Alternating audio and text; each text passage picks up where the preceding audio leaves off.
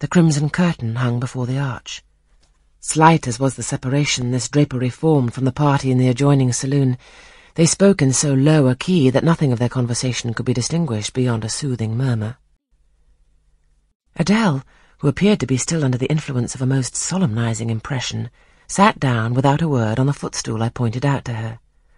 I retired to a window seat, and taking a book from a table near, endeavoured to read. Adele brought her stool to my feet. Ere long she touched my knee. What is it, Adele? Est-ce que je ne puis pas prendre une seule de ces fleurs magnifiques, mademoiselle, seulement pour compléter ma toilette? You think too much of your toilette, Adele, but you may have a flower. And I took a rose from a vase and fastened it in her sash.